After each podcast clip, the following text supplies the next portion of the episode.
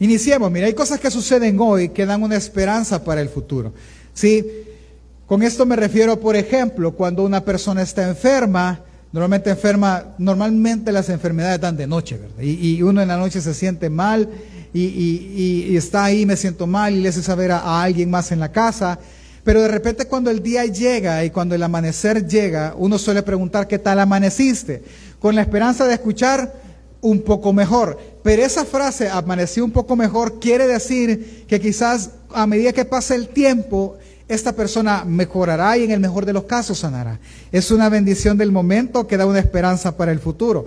Cuando una persona, por ejemplo, que ha tenido problemas financieros, encuentra un buen empleo, eso da una esperanza, esa bendición de un empleo da una esperanza de que las cosas podrán ir cambiando, aunque sea pausadamente o lentamente, pero el futuro se ve prometedor.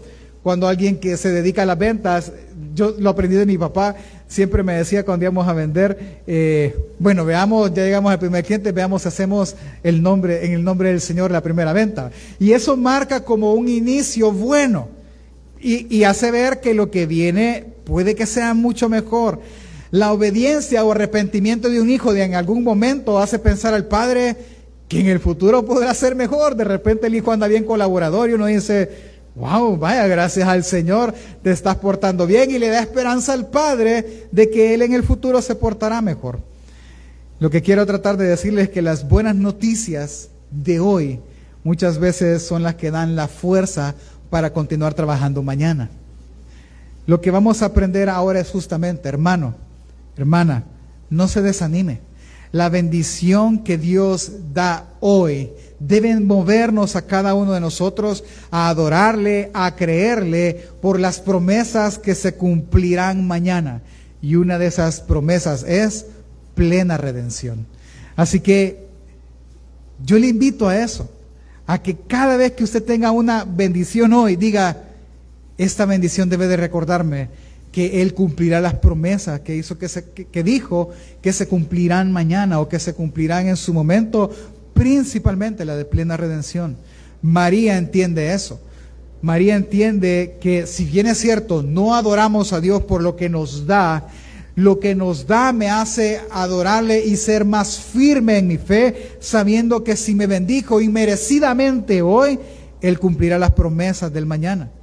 Acompáñame por favor al Evangelio de Lucas capítulo 1, versículo del 46 al 50. Vamos a ver el canto de María, un canto que ella levantó cuando recibió la promesa de que tendría un hijo al cual llamarían Hijo del Dios Altísimo.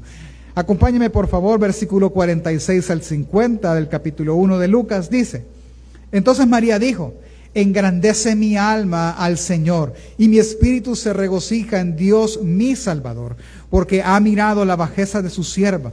Pues he aquí, desde ahora me dirán bienaventurada todas las generaciones, porque me ha hecho grandes cosas el poderoso. Santo es su nombre y su misericordia es de generación en generación a los que le temen. Este es el canto, pero como es costumbre, vamos a ver la historia para entender el énfasis del canto. A este canto se le llama el Magnificat, ¿sí? o el Magnífico. Es un canto precioso porque está anunciando la venida de un redentor. Hemos tomado como base Lucas, ya que Lucas tiene por propósito escribirle a un gentil llamado Teófilo para que él entienda y él más que entienda o compruebe es que él afirme las verdades en las cuales él fue enseñado. Él fue enseñado por los que vieron al Señor. Lo dice, por ejemplo, el versículo 3 y 4 del capítulo 1. Me ha parecido también a mí, dice Lucas, después de haber investigado con diligencia todas las cosas desde sus orígenes, escribírtelas por orden, oh excelentísimo Teófilo, para que conozcas bien la verdad de las cosas en las cuales has sido instruido. Él va a cimentar la fe de Teófilo y es lo que vamos a buscar nosotros, que nuestra fe sea cimentada en esto, en que las bendiciones de hoy nos den una confianza y una certeza que Él cumplirá las promesas del mañana. Así que iniciemos. Al ver eh, los primeros cinco versículos, nosotros nos damos cuenta de que el tiempo en el que están viviendo ellos es el tiempo del rey Herodes este señor no era querido por ellos, ¿sí? Así que lo que ellos vivían Es un tiempo angustioso, un tiempo no de paz, un tiempo de aflicción, porque Herodes era tan loco, es la palabra correcta, que si de alguien sospechaba lo mandaba a matar. Así de simple. Así que eh, ellos se manejaban con cuidado en ese aspecto así, y vivían moralmente subyugados porque eh, obviamente estaban esperando no ser acusados por él. Por otro lado, en esos mismos tiempos, Lucas redacta que la historia o el canto que estamos estudiando está en medio de dos grandes eventos. Uno es el anuncio del nacimiento de Juan el Bautista y el otro obviamente es el anuncio del nacimiento de Jesús. Uno tiene por protagonistas a Zacarías y Elizabeth y el otro a María y José. Ambas historias van encaminadas a un solo clímax, que es el anuncio de Jesús. Así que acompáñeme y veamos qué pasa. Hablemos primero de Zacarías y Elizabeth, una pareja de esposos muy justos, muy piadosos. Él servía en el templo como sacerdote y ambos dice la escritura que eran justos delante de Dios. Pero había un problema, que Elizabeth era estéril y no habían tenido hijos y eso es símbolo de maldición de parte de Dios en el tiempo judío, porque Dios es quien da los hijos. Entonces para él era complejo ser sacerdote, pero no tener la bendición de Dios de tener un hijo. Ese era su pesar y obviamente lo vemos en las escrituras que él ora constantemente eso. En una de esas pasó lo siguiente, versículos 7 al 9 del capítulo 1 dice, pero no tenían hijos porque Elizabeth era estéril y ambos eran ya de edad avanzada. Aconteció que ejerciendo Zacarías el sacerdocio delante de Dios según el orden de su clase, conforme a la costumbre del sacerdocio le tocó en suerte ofrecer el incienso entrando en el santuario del Señor. Ok, eso de que le tocó la suerte era porque en el tiempo bíblico ellos literalmente hacían eso. Dice eh, Proverbios que la suerte está en la mano del Señor. Entonces la costumbre era, queremos conocer la voluntad de Dios y ellos tiraban suerte para ver qué era lo que Dios quería. En este caso es, tenemos a los candidatos para entrar a ofrecer el incienso. ¿Quién querrá Dios que lo entregue? Y tiran suerte y la suerte cayó en Zacarías. Cuando él viene y entra al santuario a ofrecer el incienso, él ve una visión y ve a un ángel del Señor. Y el ángel le anuncia que tendría un hijo.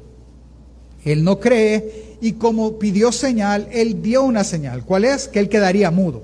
Así que él se tarda ofreciendo el incienso, la gente afuera se está impacientando y cuando él sale ya no puede hablar. Y entonces la gente entiende que él ha visto visión. ¿Sí? ¿Qué visión? A saber cómo se va a expresar, la conmoción, eso no lo menciona, no es, no es el punto. Ahora, a este, a este nivel de la narrativa yo me quiero detener en algo. Y es en esa frase. Lucas es muy intencional en esto, por lo que Teófilo está aprendiendo. ¿Que el qué? Echar suerte. Nosotros entendemos, así como ellos lo entendían, que no es, a ver, qué suertudo, como, como la rifa, ¿verdad? Normalmente hay una rifa, es que yo no tengo suerte porque nunca me gano nada. Bueno, fue la voluntad de Dios, hermano, ¿y qué podemos hacer? En este caso, justamente es eso. Lucas y Teófilo no están entendiendo que fue un acto de suerte, ellos están entendiendo que fue la voluntad de Dios. Es Dios entretejiendo todo para un fin. Tiene a dos esposos estériles, no tienen hijos. Casualmente, ¿verdad? Irónico, cae la suerte en él para que él entre y el anuncio sea hecho. Necesitaba una pareja de, eh, con una esposa estéril para que el nacimiento de Juan fuera aún más impactante todavía. Así que vemos la estrella de Elizabeth, el sacerdocio de Zacarías, y que a él casualmente le tocaba servir en el templo. Eso no es suerte, eso es voluntad de Dios. Así que nace, perdón, anuncian el nacimiento de Juan. Seis meses después, y vemos el detalle de, de Lucas, que es una secuencia ordenada por Dios, seis meses después, un ángel se le aparece a María y le dice una frase, bendita entre todas las mujeres. Y esa frase, ese saludo le pareció extraño a ella porque ese saludo está en el Antiguo Testamento, ya lo vamos a ver. Pero no saludaban así, le parece extraño y el ángel viene y le anuncia el nacimiento de un niño, el cual se llamará Jesús. Él será llamado el Hijo del Altísimo. Le dará el trono de David su padre, reinará sobre la casa de Jacob y su reino no tendrá fin. Detengámonos de nuevo. Lucas ahora hace otro detalle que es que el cual será llamado el Hijo del Altísimo, él será llamado Hijo de Dios. Le dan el trono de David, José era descendiente de David. El punto importante que debemos de entender es, piensa en María, tendrás un hijo que viene de parte de Dios. ¿Y cómo va a hacer esto? Con que preguntamos, hermano, para ir a reclamar el agua. ¿Y cómo reclamo el agua? Con que preguntamos, porque no entendemos. Se puede usted imaginar que le digan a esta mujer, virgen, no conocerás varón, no has conocido varón, pero tú tendrás un hijo, se llamará Jesús y será llamado el Hijo del Altísimo. ¿Y cómo voy a hacer para tener un hijo? Esa es la pregunta que hace, versículo 34. Entonces María dijo al ángel, ¿cómo será esto? Puesto que soy virgen. Respondiendo el ángel le dijo, el Espíritu Santo vendrá sobre ti y el poder del Altísimo te cubrirá con su sombra. Por eso el santo niño que nacerá será llamado Hijo de Dios. Y he aquí tu pariente Elizabeth en su vejez también ha concebido un hijo. Y este es el sexto mes para ella, la que llamaban estéril, porque ninguna cosa será imposible para Dios. Al mencionar ella cómo será esto, también se infiere que el punto es ¿Qué señal tendré? ¿Cómo me voy a dar cuenta que esto está haciendo así? ¿Qué hago? Espero, ¿cómo es? ¿Sí? Viene él y le dice cómo será para ella.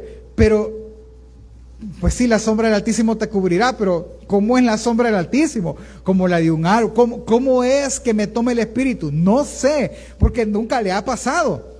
Entonces ella no sabe, pero entonces le da otra señal. ¿Cuál es la otra señal?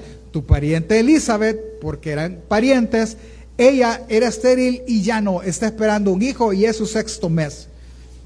Ok, veamos si esto es así. ¿Qué es lo que hace María? Pues termina la conversación con el ángel y se va. Que haga el Señor lo que bien le parezca. Pero ella se va donde Elizabeth. Versículo 41 del mismo capítulo 1. Cuando llega donde Elizabeth, empieza la narrativa así. Y aconteció que cuando Elizabeth oyó el saludo de María, la criatura saltó. Es decir, ella entra, ¿verdad?, a la casa de Zacarías, saluda a Zacarías, y ese es como cuando alguien llega a su casa.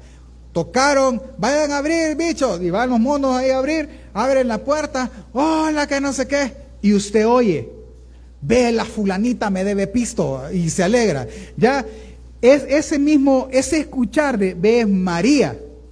Cuando ella escucha que es María, me imagino, y eso no lo dice la Biblia, pero me imagino en temas de mujeres es, eh, le voy a contar. Sí, viene María, le voy a contar, pero fue más allá de eso. Porque cuando ella le escuchó, la criatura saltó en su vientre. Yo lo entiendo bien ahorita, mi esposa está embarazada, yo puedo ver eso, que, se deforma literalmente el cuerpo. Pero, eh, o sea, para, para Elizabeth obviamente fue bien notorio, ¿verdad? Salto y el moverse, porque tanto el niño y ella fueron llenos del Espíritu Santo. Y exclamó a gran voz y dijo, bendita tú entre las mujeres y bendito el fruto de tu vientre. Ese, ese es un punto culminante y entendamos la frase bendita tú entre las mujeres. Esa frase no es nueva ni inventada por el ángel, obviamente, ni por Elizabeth ¿Por quién? ¿A dónde está escrito? Está escrito en jueces 5:24, un canto que nosotros ya estudiamos. Jueces dice, bendita sea entre las mujeres Jael, mujer de Aberceneo, sobre las mujeres, bendita sea en la tienda. Esta mujer Jael fue la que mató al general que estaba llevando a cabo una invasión a Israel. Lo mató en las sienes. Lo que está diciendo Débora es que bendita es porque tú fuiste el instrumento de salvación de Dios para el pueblo. Eso es lo que está diciendo. Te bendecimos porque por medio tuyo nos salvó. Al llevarnos este sentido de la frase hasta María, entendemos que la frase es, bendita eres tú como instrumento por el cual Dios salvará a su pueblo. Eso es lo que está entendiendo María y Elizabeth. Y por eso la frase es fuerte. Por eso usted ve que bendito sea el fruto y, se, se, repite no porque sea una vana repetición para ellos, sino por el sentido. Así como Jael fue el instrumento para salvación de Israel, ahora tú eres el instrumento para que el redentor nazca, para que el libertador nazca. Por ende, Dios liberará a su pueblo utilizando de nuevo a una mujer por instrumento. Y esa es la alegría de ella. Y eso cambia. Y ahora que ve Obviamente está embarazada y el niño se está moviendo como que un trompo adentro y le dice la misma frase del ángel y ella entiende que entonces es cierto lo que está pasando, es una gran alegría. Ella en su vientre anda al Hijo de Dios. ¿Cómo llegó ahí? No lo entiende, pero ella es el instrumento, eso sí lo entiende. Ella es aquella mujer que traería la simiente que destruiría la serpiente y ella se siente más que honrada. ¿Entiende el punto? Cuando ella se siente así, entonces canta. Y dice lo que hemos leído, leamos lo completo, versículo 46 al 56. Entonces María dijo, engrandece mi alma al Señor y mi espíritu se regocija en Dios mi Salvador porque ha mirado la bajeza de su sierva, ha puesto desde ahora, perdón, pues he aquí, desde ahora me dirán bienaventurada todas las generaciones. Fíjese que esa parte es interesante por lo que ella está manifestando. Sigo leyendo. Porque me ha hecho grandes cosas el poderoso, santo es su nombre y su misericordia de generación en generación a los que le temen. Déjeme explicarle un poco. Viene ella y empieza a engrandecer y a regocijarse en Dios. Si se da cuenta, ella no está diciendo, ah, véanme a mí, la que Dios ha escogido, a la ungida del Señor que va a traer. A... No, ella no se pone en ese plan. Ella se pone, voy a engrandecer a mi Señor y voy a regocijarme en mi Señor, porque Él es el autor de lo que me está pasando a mí su regocijo, su alegría no tiene que, nada que ver con ella o con su circunstancia actual que es que está embarazada. No, no tiene que ver con eso. No tiene que ver con que es mamá. Ahí nos da una gran lección porque el punto no es el niño. El punto es la bendición que Dios le ha dado a ella. No solo de ser mamá, sino de ser la madre del Dios Altísimo. Ser ese instrumento para ella fue más que un privilegio, para ella fue la razón por la cual estar más que gozosa. ¿Por qué? Ella misma lo dijo. Ella dice que el Señor fue el que vio su bajeza. Vea, vea cómo se describe a ella. Ella no se, obviamente no se está describiendo como una mujer infeliz, no, pero sí como una mujer indigna. Yo no soy digna de este privilegio. Pero Dios me ha hecho tan grande privilegio que mi bendición será que todo mundo, todas las generaciones me llamarán bienaventurada, me llamarán feliz. Entienda, ella no está diciendo todas las generaciones me van a adorar, no. Ella está diciendo que todo el mundo, de generación en generación, se preguntará y tratará de ponerse en los pies de ella, de qué habrá sentido de cargar en su vientre al creador de todo. Qué feliz ha de haber sido. Piense, e, esta es la idea. Piense en María por lo que está cantando. Veámoslo, obviamente, años más adelante. Nace Jesús. Esto no lo dice la Biblia, yo quiero que se imagine la alegría de ella. La alegría de una mamá es que cuando nace el niño, se lo ponen, ¿verdad? La mujer toda cansada de los dolores y de la gran fuerza que hizo, atravesada por las cuchillas, pero le ponen al niño cerca y siempre hay lágrimas y el dolor se olvidó por ver el rostro de su hijo. Es eso. Pero en María va más allá. En María probablemente se lo, detienen y miren lo, interesante, el privilegio que ella tiene en sus brazos al creador de los cielos y la tierra. Ella tiene en sus brazos aquel del que el Salmo dice, alzaré mis ojos a los montes, desde ahí de donde vendrá mi socorro del Señor. Ella lo tiene. Ella está cantando sin pensar de que en nueve meses pueden pasar muchas cosas. Sin pensar en eso, ella está haciendo una realidad su promesa y por eso canta. Todas me van a llamar feliz porque yo cuidé al que nos cuida eternamente, al que nunca duerme. Esa alegría tenía, ese privilegio. ¿Sabe cómo, cómo qué debería de ser?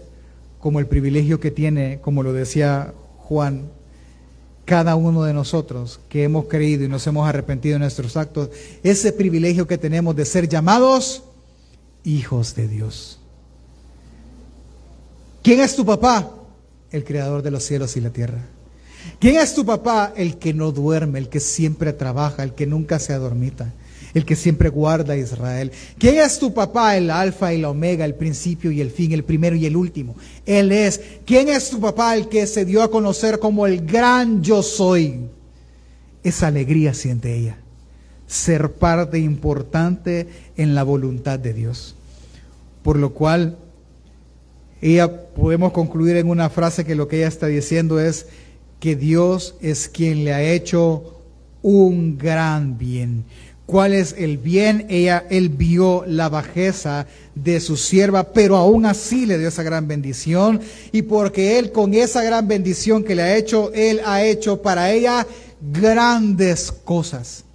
¿Sabe qué es lo curioso? Es que todo este canto está construido de muchos cantos más, de, de muchos salmos. Y sigue Versículo 51. Dice, hizo proezas con su brazo. Y los salmos eso dicen, en Dios haremos proezas. Es que ella sigue exaltando a Dios, hizo proezas con su brazo, esparció a los soberbios en el pensamiento de sus corazones. Quitó de los tronos a los poderosos y exaltó a los humildes. A los hambrientos colmó de bienes y a los ricos envió, vacíos. Socorrió a Israel su siervo, acordándose de la misericordia de la cual habló nuestros padres, para con Abraham y su descendencia para siempre. Y se quedó María con ella tres meses, pues después, después se volvió a su casa. El canto termina así. Ella toma parte del salmo para seguir cantando, para seguir diciendo que Dios hizo proezas. ¿Cuál proezas? Esparció a soberbios, quitó tronos, exaltó humildes, dio al hambriento. Pero la principal es esta. Él socorrió a Israel cumpliendo una promesa. Y ese es lo crucial y el énfasis mayor en el canto. ¿Cuál es la promesa que ha cumplido con este niño? La promesa es, en ti serán benditas todas las familias de la tierra.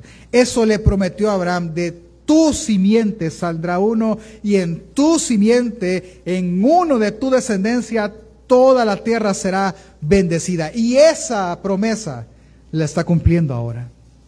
De ti saldrá un libertador. Es que es Dios, es el Dios que bendice hoy también prometió cumplir las promesas hechas ayer. Es decir, que lo que ahora ella está viviendo son promesas que ella había guardado. Lo que el canto enfatiza es que Dios no solo hace el bien para una persona hoy, sino que Él no olvida las promesas que hizo ayer. Entendamos, lo que la razón por la que ella canta es porque hay una promesa en su vientre, que perdón, el hijo que tiene en su vientre es el cumplimiento de muchas promesas. Eso es lo que ella canta y ella se siente privilegiada por ser parte de ese cumplimiento. Entonces, ¿cuáles son las promesas, pastor, que ella está viendo hechas realidad en esas palabras? Solo voy a hablar de tres. Por ejemplo, Isaías, cuando Isaías dice, y la Virgen dará a luz un hijo, y llamarán su nombre Emmanuel. Cuando Isaías dice, un niño nos es dado, y su nombre será admirable consejero, Dios fuerte, Padre eterno. Cuando Daniel dijo, cuando habla sobre el Hijo del Hombre en el libro de Daniel, cuando de Miqueas dice, pero tú Belén Efrata, de ti me saldrá el que será el libertador de Israel. Todas esas promesas ella las tiene aquí y las tiene aquí. Y por eso canta. Lo que tú me bendices hoy es el cumplimiento de una promesa del ayer. Y eso la hizo cantar. Y eso la hizo exaltar y creer más. No tenía, supongamos hermano, que esto pasó tres semanas después del anunciamiento del, del ángel. Faltaba mucho tiempo para que ella diera a luz. Pero ella sabía que se iba a cumplir, no por quién es ella, sino por quién es Dios. Porque Dios lo prometió y Él no es hombre para que mienta, ni hijo de hombre para que se arrepienta. Y esto nos enseña entonces a nosotros y nos dirige al Evangelio predicado a través de este canto. Si ella lo que está diciendo es que Dios no, nos, no solo nos hace un bien hoy, sino que también no olvidará las promesas hechas ayer, eso nos debe a nosotros pensar en qué nos prometió a nosotros. Entienda que así como Él prometió con los profetas encarnar a Jesús, eso lo vamos a estudiar el martes, hermano, venga el martes, hacer a ese Dios en forma de hombre que anunció los profetas, entonces ahora ese anuncio y promesa que hizo Jesucristo de nunca dejarnos solos y de regresar por nosotros y darnos plena redención, entonces también se cumplirá. Así que todo el bien que usted recibe hoy terminará en apuntarle a esa promesa que se cumplirá mañana. Vea Hechos capítulo 1, verso 9 al 10, del 9 al 11, dice, y habiendo dicho estas cosas, viéndolo ellos fue alzado y le recibió una nube que lo ocultó de sus ojos. Y estando ellos con los ojos puestos en el cielo, entre tanto que él se iba, he aquí se pusieron junto a ellos dos varones con vestiduras blancas, los cuales también les dijeron, varones galileos, ¿por qué estáis mirando al cielo? Este mismo Jesús que ha sido tomado de vosotros al cielo, así vendrá como le habéis visto ir al cielo. Terminemos familia. Esa promesa debe cumplirse. ¿Por qué? Porque la dijo Dios. Porque lo que estamos leyendo es su palabra. Lo que estamos leyendo, si bien es cierto, es la, recopilación que hizo Lucas, pero estamos leyendo una promesa que Jesús hizo, el cual no miente. Él le prometió a ellos algo que veremos, si Dios así lo permite, nosotros en vida, y si no lo vemos en vida, nosotros lo veremos en la muerte. El que veremos, le veremos a Él regresar. Le veremos venir en caballo blanco con su armadura, con un nuevo nombre. Es que es lo que hoy se canta. Eso es lo que debemos de entender. Mire, por ejemplo, hay cantos, hay himnos en el pasado que nuestros padres, abuelos cantamos, que de por alguna razón dejamos de cantar himnos como el rey ya viene. Es que no se canta por simplemente llenar un momento en la liturgia de un culto. Es que se cantan las promesas, se cantan porque Dios ha sido bueno hoy y será mucho más bueno mañana. Cantos como Él volverá, Él pronto volverá. Cantos que mencionan esa promesa. Cantos que mencionan que el Espíritu y la novia dicen ven. Porque es una promesa que Él cumplirá, hermanos. Es que de eso debería estar llena nuestra boca. ¿Por qué? Dígame una cosa. ¿Qué hijo?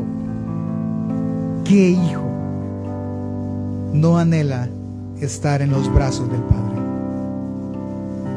Dígame. Hasta aún el adoptado el que no tiene hogar, el que está esperando que alguien le ame y lo adopte, aún él está anhelando llamar padre a alguien y que alguien llegue por él y le diga, yo te escojo por hijo. ¿Qué hijo no anhelaría ver al Padre? Si usted tiene el privilegio de ser llamado hijo de Dios, cada bendición de hoy debería de ser un aliento y, debería de mover su deseo a ver a su Padre mañana, cada momento y cada instante. Hermanos, a mí me emociona este tema porque el tiempo se agota, los días se acaban, las señales se cumplen, Él volverá y su promesa se cumplirá. Cada bendición que nos da hoy solo me hace pensar que Él volverá quizás mañana, que Él aparecerá quizás en un mes, no sé cuánto, pero me hacen pensar que Él volverá. Y por eso yo y todos nosotros y toda la iglesia debería de cantar fácilmente, pronto volverás, pronto volverás, pronto volverás. Hermano, las señales están puestas. Vendrán muchos diciendo, yo soy el Cristo, dijo. Y ya pasó. Oiremos de guerra y rumores de guerra. Se levantará nación contra nación. Este punto lo hemos visto durante un mes. Nación contra nación. Unos sí, otros no. Nos unimos estos, se unen aquellos. Y están y ya, ya viene, ya viene y ya viene. Habrá pestes, hambres, terremotos. Todo eso, todo eso es principio de dolores. No es que Él viene ya, no. Todo se está cumpliendo, poniendo un escenario para que nuestro Rey glorioso venga. Se levantarán falsos profetas. Escuche, la maldad se multiplicará y en, modo que la maldad se multiplique, el amor de muchos se va a enfriar. Y entonces vendrá el fin. Esto debe de ser señal de gozo. Esto debe de ser señal de que nuestro Padre regresa, de que aquel que dio su vida por nosotros vuelve. Dígame si sí o no, no le dan ganas de cantar por eso. Y eso fue lo que sintió ella. Y que el dolor desaparecerá, seremos transformados, no más clamor, porque Él pronto volverá.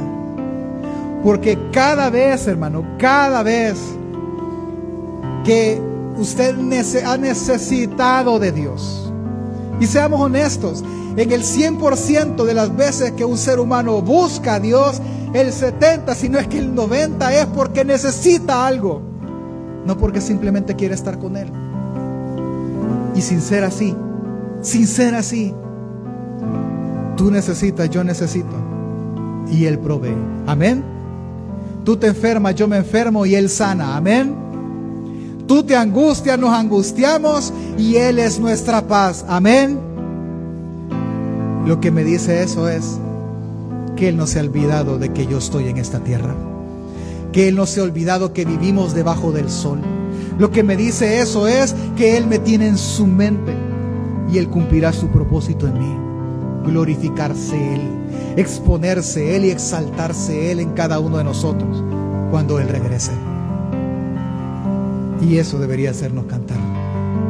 Eso debería hacernos explotar en adoración. Que esa promesa se cumpla implica dos cosas, hermano. Uno es que Él mostrará su ira santa condenando al pecador de manera justa. Y lo va a condenar. Y lo segundo que implica es que Él mostrará más plenamente su amor salvando al pecador arrepentido de su pecado. ¿Cuál es la diferencia entre uno y el otro? Arrepentimiento. Eso es la diferencia. No son obras, no son palabras, simplemente es una cosa, arrepentimiento. A uno no le importa ofender a Dios, es más, se gloría en que ofende a Dios y no le pasa nada pero el otro se arrepiente por haber ofendido a Dios. Por lo tanto, hermano, no se desanime hoy. Las bendiciones que Dios da hoy deben movernos a creerle y adorarle por la promesa que se cumplirá mañana. Plena redención. Si usted no ama el regreso del Padre, arrepiéntase hoy y dígale, Señor, dame amor por tu regreso, compénseme de que regresarás. Porque hermano, lo que María dice en su canto, lo que ella infiere, lo que nos da a entender, es que tenemos a un Dios que no dejó su creación a su propia suerte. No. Tenemos a un Dios que creó, que guía, que hace que la historia tome el rumbo que Él desea, a un Dios soberano a un Dios que lo sostiene todo para gloria suya. Así que no nos dejó nuestra suerte, nos creó para ser objetos de su amor o de su ira, si usted no se arrepiente. Por lo tanto, no se desanime. Al contrario, si ha sido bendecido por Dios esta semana, créale aún más, adórele aún más, porque la promesa de plena redención se cumplirá posiblemente mañana. Y si no es mañana, pasado mañana. Y si no es pasado mañana, quizás en marzo. Y si no es en marzo, quizás en este año, quizás en el otro. Pero ¿sabe qué? El Señor volverá, porque Él cumplirá su promesa. Y mientras Él vuelve, Él cumplirá todas las promesas que hizo antes. ¿Cuáles? No se preocupen. Mi Dios suplirá todo lo que Él es, falte, de acuerdo a sus riquezas en gloria. ¿Tienes temor? Tranquilo. El perfecto amor que es Él cubrirá todo temor. ¿Te sientes solo? Tranquilo. Él prometió jamás abandonarnos. Has pecado. Él prometió y dijo que abogado tienes para con el Padre a Jesucristo el justo. Si eso no te mueve a cantar, nada lo hará, hermano. Nada lo hará. La bendición de un pecador, Dios es tan amoroso, hermano, que aún bendice al pecador. ¿Y cómo lo hace? Él hace salir el sol sobre ellos. Él le da pan también a ellos. El aire que respiran les da hijos. Él aún tiene cuidado de la vida de todo mundo hasta el momento de mostrar su gloria. Él no abandonó ni siquiera al pecador, sino que le ha dado la oportunidad de arrepentirse. Así que el pecador simplemente tiene un llamado todos los días frente a Él. ¿Cuál? Vuélvete a Él y entrega a Él tu vida en total devoción. ¿Y la bendición del creyente cuál es?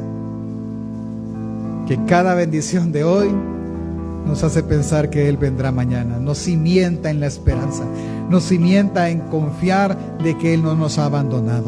Es que nuestra esperanza no viene, ya no decimos nosotros, alzaré mis ojos a los montes, ahora nosotros decimos y cantamos, alzaré nuestros ojos al cielo, de donde vendrá nuestro Señor. Así que nuestras fuerzas para seguir corriendo esta carrera está en Jesús.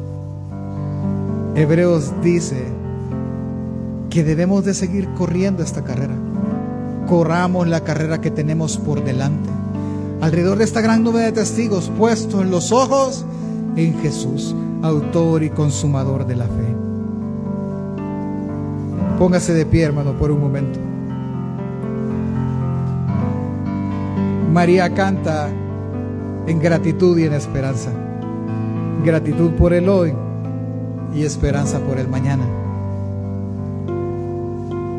Hermanos, yo sé que ninguna de ustedes, hermanas, está embarazada del Hijo de Dios, ¿verdad? Mucho menos los hombres que estamos acá.